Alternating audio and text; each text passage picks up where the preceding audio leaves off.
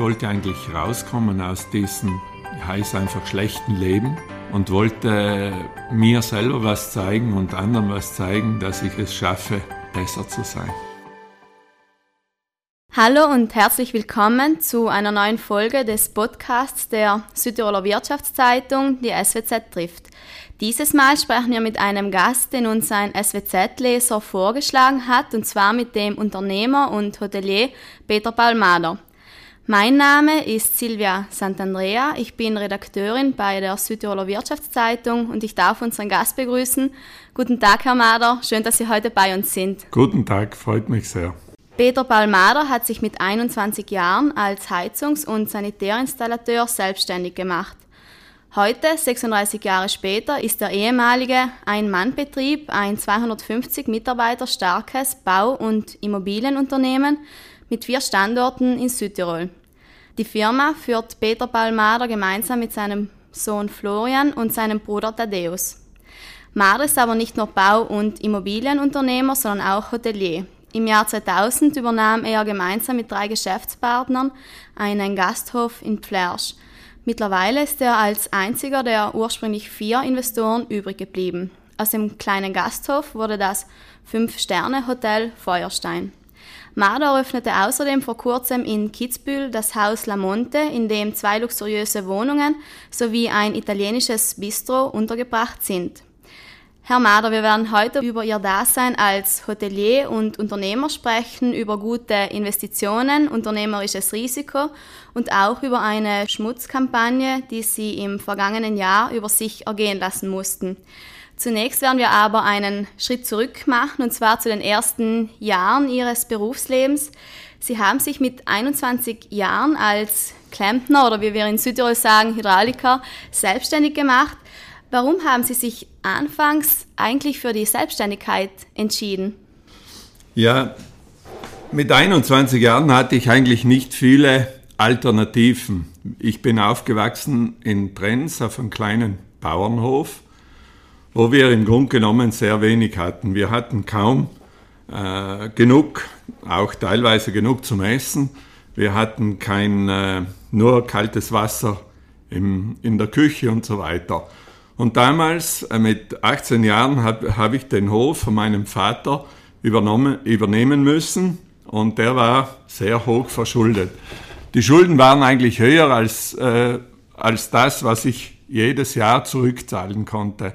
Aus dem Grund blieb mir eigentlich nichts anderes übrig, als äh, den Weg nach vorne. Entweder ich gebe auf oder ich habe damals schon begonnen, äh, einen neuen Weg zu starten und ich musste eigentlich äh, diese Situation, diesen Schuldenberg lösen.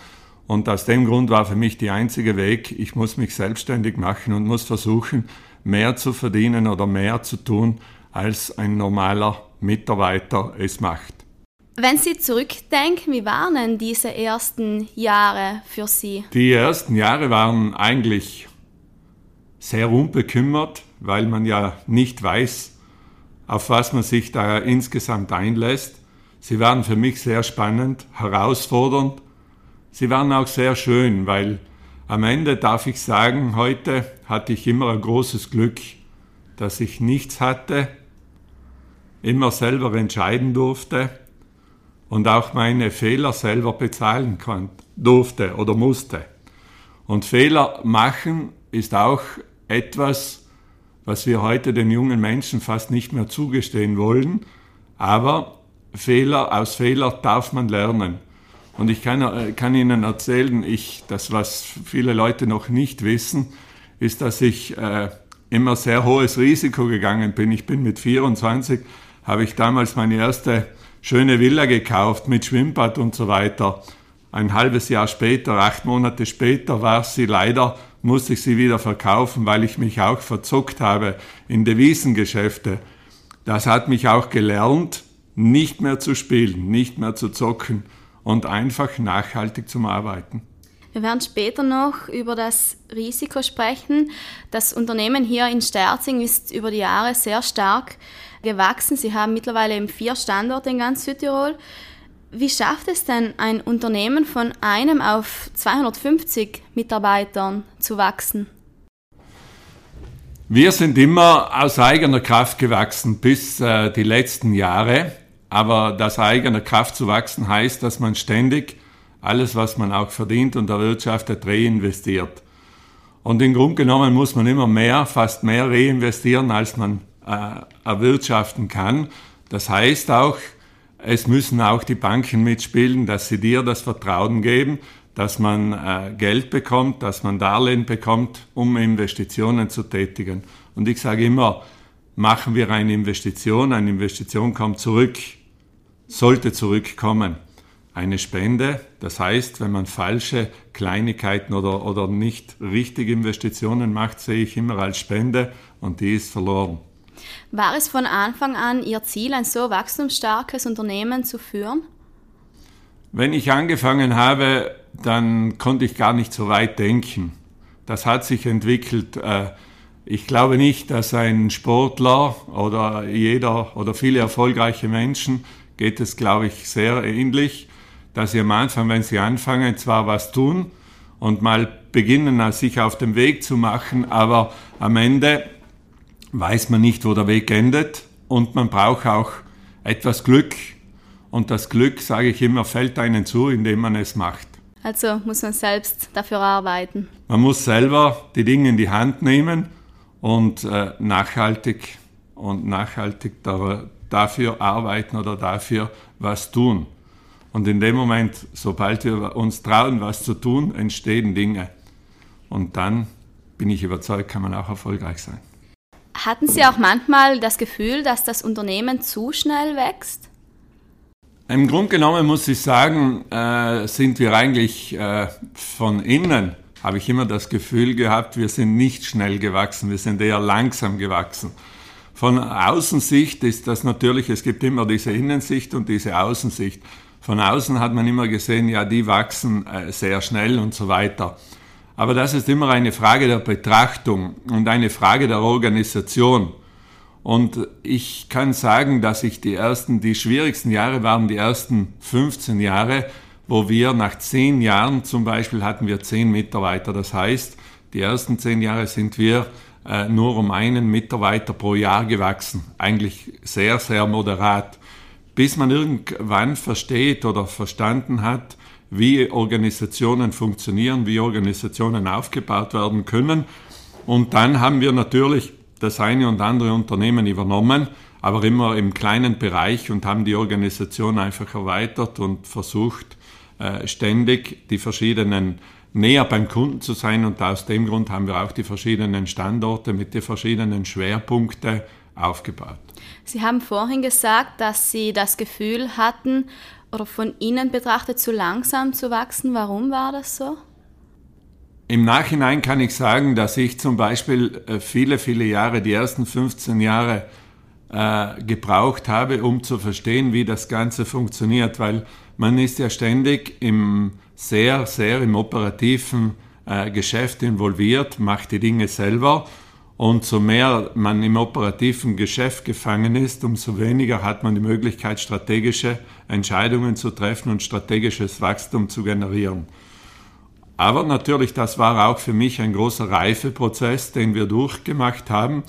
Und ich bin heute froh, dass ich diesen Weg gehen durfte, weil ich aus, ich sage immer, aus jeder Krise, aus jeder Situation auch sehr viel gelernt habe. Und wenn man aus, am Ende wächst man immer in schwierige Situationen, nicht in leichte.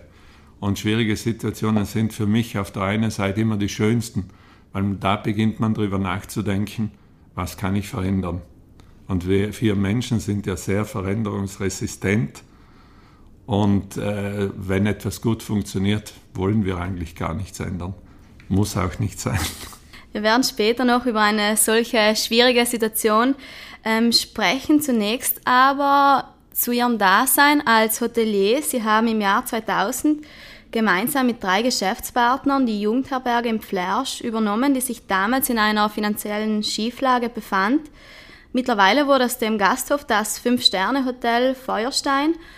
Was mich nun interessieren würde, wie kommt denn ein Hydrauliker zu einem Hotel, das damals eigentlich noch gar keines war?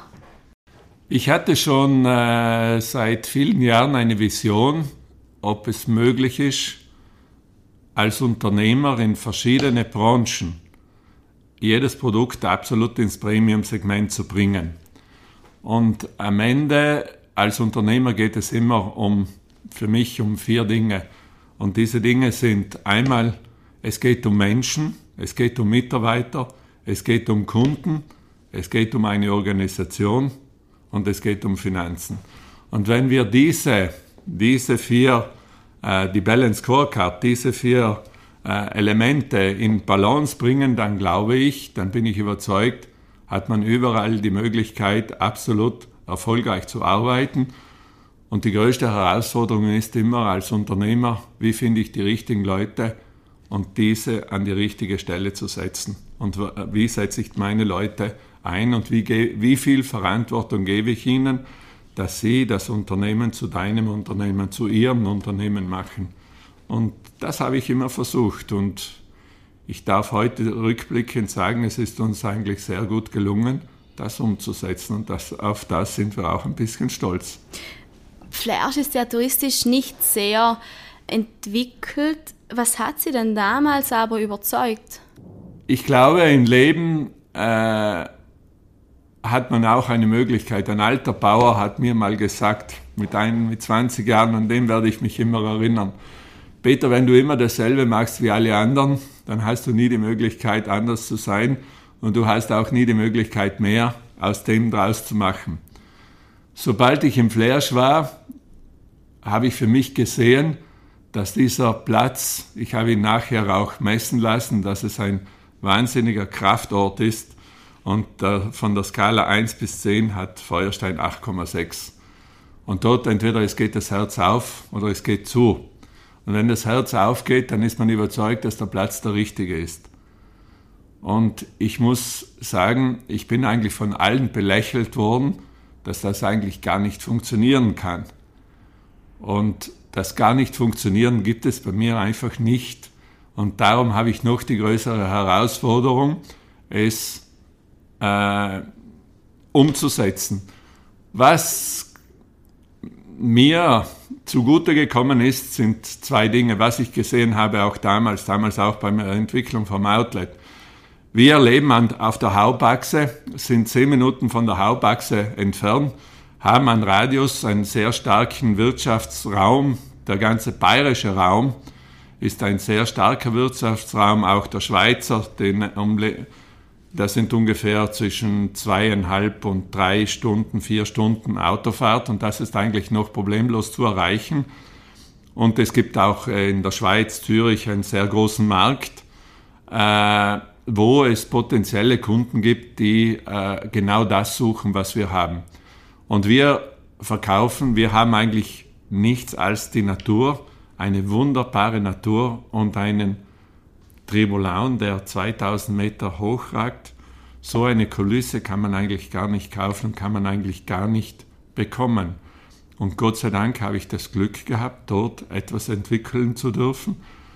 Und äh, ich kann nur sagen, ich habe sehr viele ganz interessante Leute von, von, äh, vom Sport, von, vom Film, von Unternehmen und so weiter bei uns zu Gast. Und die fühlen sich immer wohl. Und die Kinder, für die Kinder geht das Herz auf.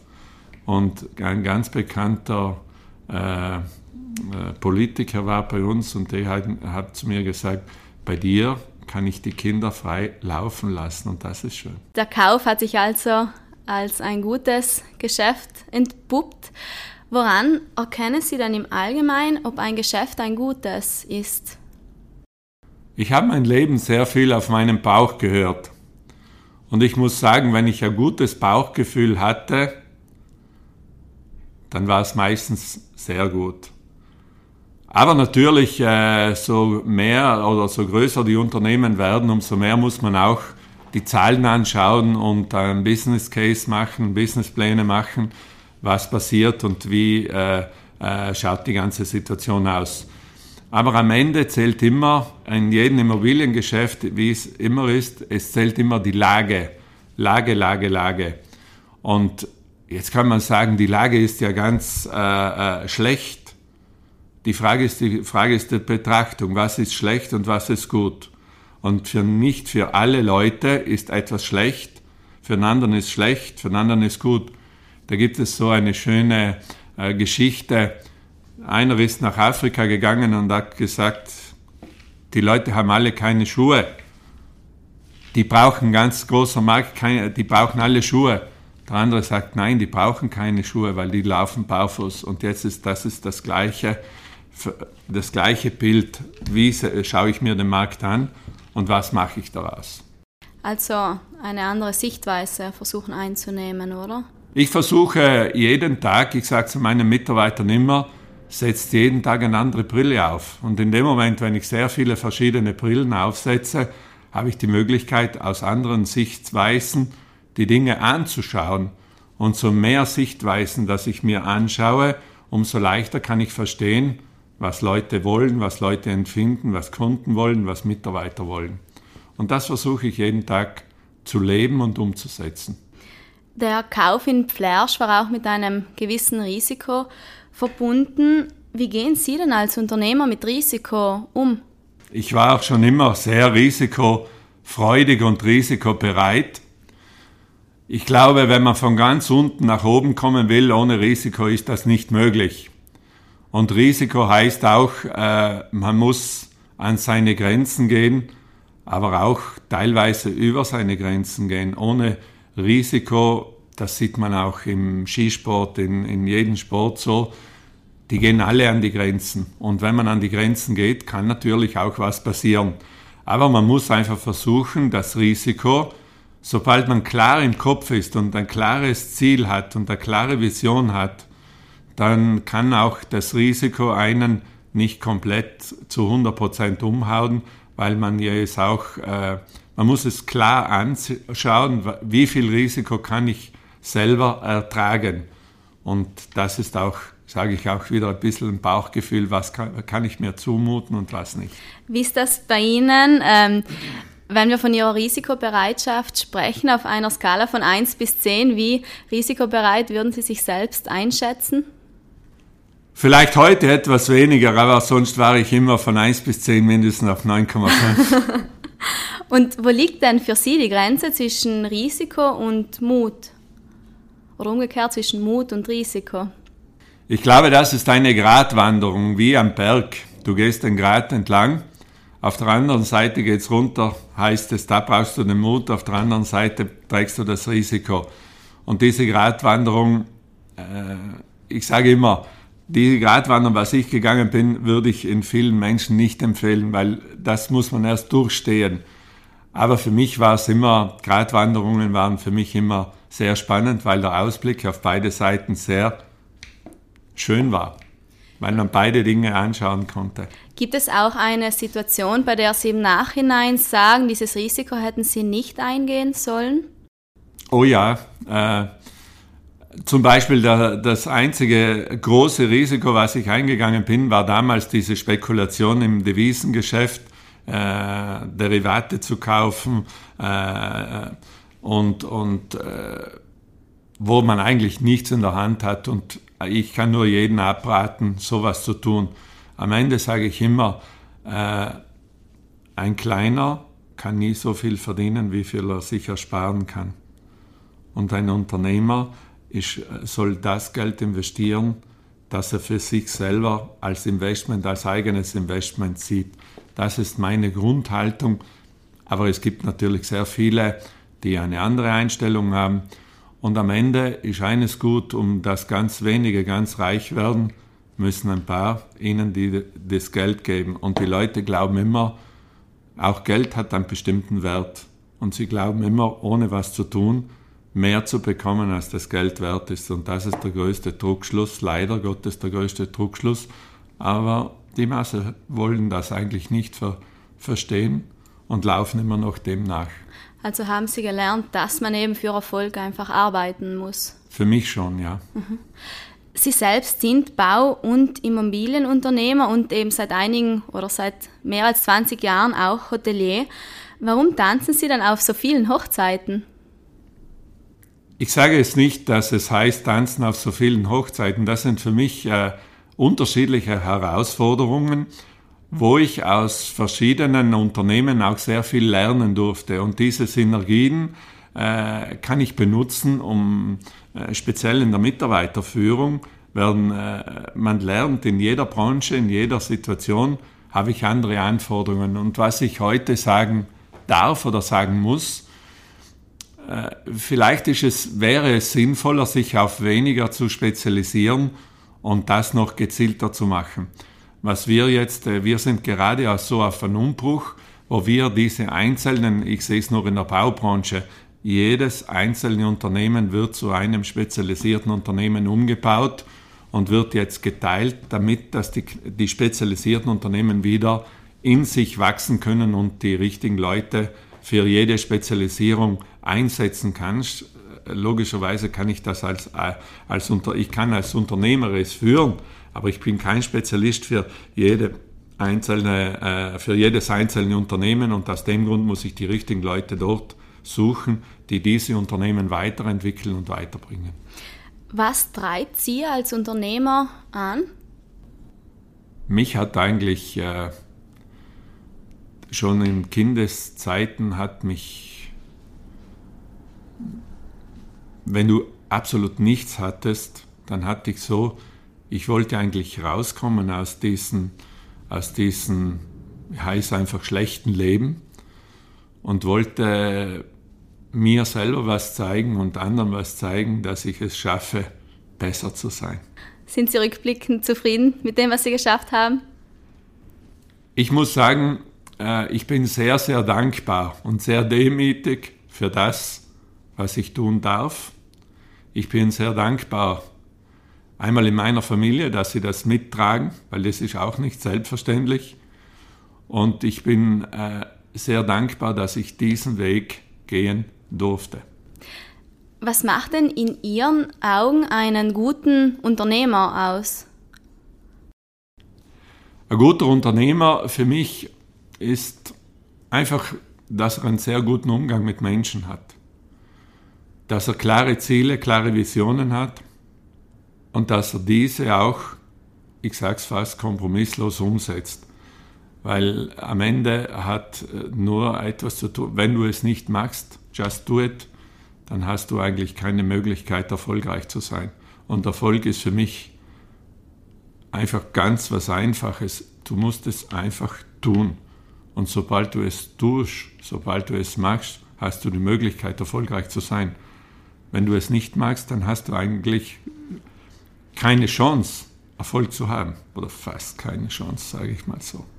Welche Rolle spielt denn ähm, Intuition oder anders? Kann man das Unternehmersein lernen?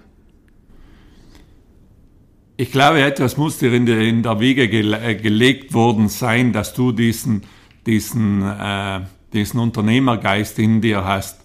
Natürlich kann man als Unternehmer sehr viel lernen, weil ich habe eine sehr harte Schule, äh, Learning by Doing. Ich habe immer Learning by Doing gemacht. Ich kann mich erinnern, bei meinem ersten Auftrag äh, mit 21 Jahren war ich nach Vietnam gefahren äh, und musste die erste, das erste Hotel installieren, das erste Schwimmbad. Ich habe noch nie ein Schwimmbad gesehen, Zweigensteines gemacht. Und ich habe einfach gesagt, ich mache es. Und dann bin ich nach Hause gefahren und musste mir überlegen, weißt du überhaupt, was du gesagt hast? Du kannst das Schwimmbad machen, weißt fast nicht, wie es aussieht. Aber das war, äh, das war spannend und groß. Äh, das waren für mich damals, was heute Kleinigkeiten sind, waren damals Riesensteine und Riesenherausforderungen. Und ich sage einfach, diesen Herausforderungen muss man sich einfach stellen. Und Sie haben wahrscheinlich aus diesen großen Steinen oder die eben heute kleine Steine sind, viel gelernt. Sehr viel gelernt daraus. Sprechen wir noch über eine wahrscheinlich nicht so schöne Erfahrung, und zwar die Schmutzkampagne, die Sie im vergangenen Jahr als Hotelbesitzer über sich ergehen lassen mussten. Ins Detail wollen wir an dieser Stelle nicht gehen. Es soll hier mehr um die Lehren gehen, die Sie aus dieser Zeit gezogen haben. Nur so viel, damit unsere Hörer und Hörerinnen Bescheid wissen. Eine Person hat im vergangenen Sommer ähm, abenteuerliche Gerüchte über sie und ihr Hotel im Internet verbreitet. Das Bild, das von ihnen gezeichnet wurde, war hochgradig rufschädigend. Wie erging es Ihnen in dieser Zeit? Äh, natürlich, die am, äh, am Anfang glaubst du, bist in einem falschen Film, weil das gar nicht, äh, du weißt gar nicht, wie, wie gehe ich jetzt mit diesen, mit solchen Gerüchten eigentlich um. Und für mich, äh, wenn du mit dir selber im Reinen bist, dann äh, hast du eigentlich auch keine große Angst. Und ich habe nie Angst, äh, etwas zu tun oder etwas zu machen, wenn, wenn du dir selber sicher bist, was, was Sache ist. Natürlich, ganz schlimm war es für meine Familie, für meine Angehörigen. Äh, die haben das nicht so äh, äh, leicht wegstecken können. Ich möchte nicht sagen, dass es für mich leicht war. Es war am Anfang, sieht man, wie hilflos man ist. Man hat eigentlich keine Möglichkeit. Ich habe sechs Monate äh, gebraucht, Gott sei Dank in sehr engen, enger Zusammenarbeit mit der Behörde und da muss ich auch der Behörde sehr dankbar sein. Die haben wirklich, waren sehr kooperativ, alle.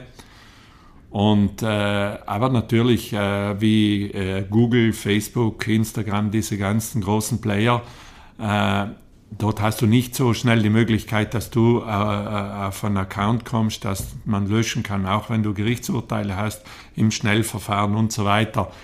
Aber natürlich das Beste, was ich jedem mitnehmen geben kann, ist so wenig wie möglich darauf reagieren und äh, weil du kannst eh nicht so schnell ändern und äh, ja, es ist eine nicht schöne Erfahrung, was ich machen musste, aber ich weiß, dass ich heute vielleicht etwas gelassener umgehen kann als früher.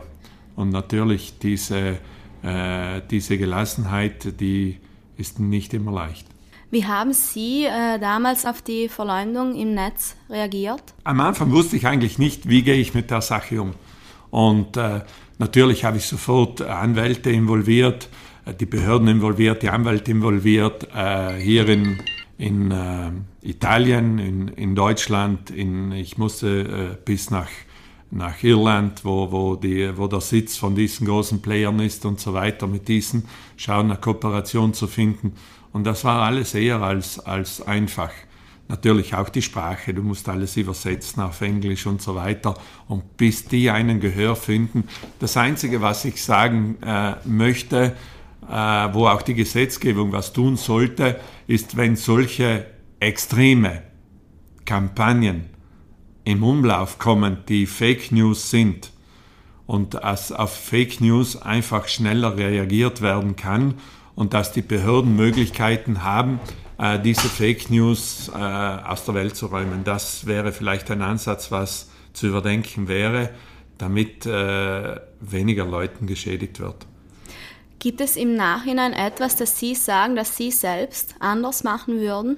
ich glaube nicht, dass ich ganz viel anders machen kann. Ich habe versucht, alles Mögliche, alles Menschenmögliche zu tun, was, was ich tun konnte. Ich konnte mich nur gegen den wehren und versuchen, so schnell wie möglich das äh, zu, zu annullieren. Was ich schon mitgeben möchte, den Menschen und den Zuhörern auch, ist, hütet euch vor absolute Fake News, die nicht wahr sind, diese zu verbreiten, das ist auch eine Straftat. Und wenn diese von den Zuhörern nicht verbreitet werden oder würden, dann wäre das Problem auch nur halb so groß. Bevor wir zum Abschluss kommen, möchte ich mit Ihnen noch über Mitarbeiterführung sprechen. Sie haben in ihrem Bau- und Immobilienunternehmen 250 Mitarbeiter und noch viele weitere in ihren Hotels.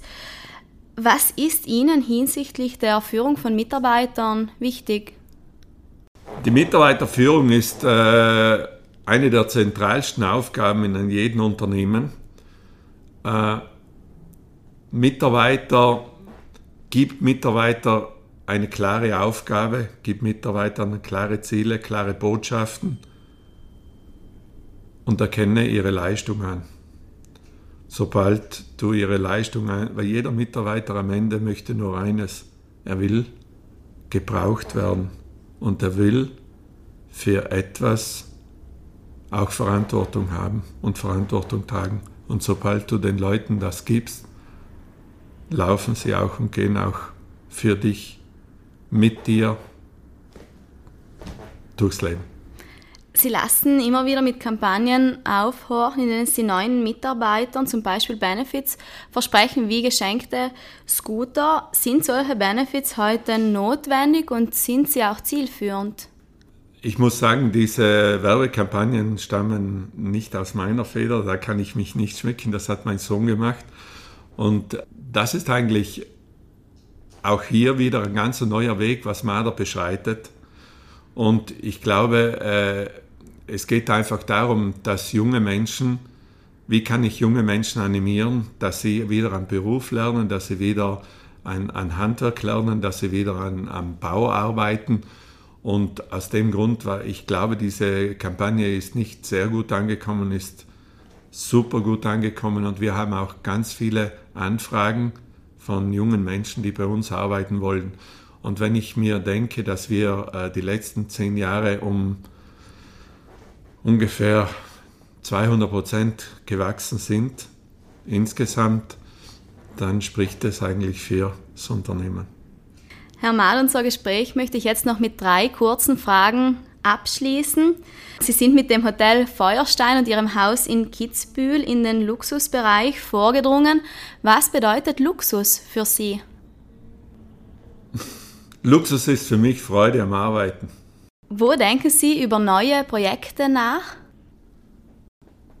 Wenn ich mit äh, allein oder mit meiner Frau in der Natur spazieren gehe, oder wenn ich eine Wanderung mache und dort kann ich reflektieren oder ich sitze in der Sauna und genieße es. Und was ist der beste Tipp, den Sie je bekommen haben? Es einfach zu tun. Herzlichen Dank, Herr Mader, und weiterhin alles Gute. Dankeschön. Danke an Sie, liebe Hörerinnen und Hörer, dass Sie uns zugehört haben. Falls Sie Anregungen zu unserem Podcast oder Ideen für Gesprächspartner und Gesprächspartnerinnen haben sollten, dann schreiben Sie uns doch eine Mail an info.swz.it. Und für alle, die Lust auf mehr Interviews und Berichte aus Südtirols Politik und Wirtschaft haben, gibt es jeden Freitag eine druckfrische SWZ oder Sie können uns online unter www.swz.id besuchen. Bis zum nächsten Mal, machen Sie es gut.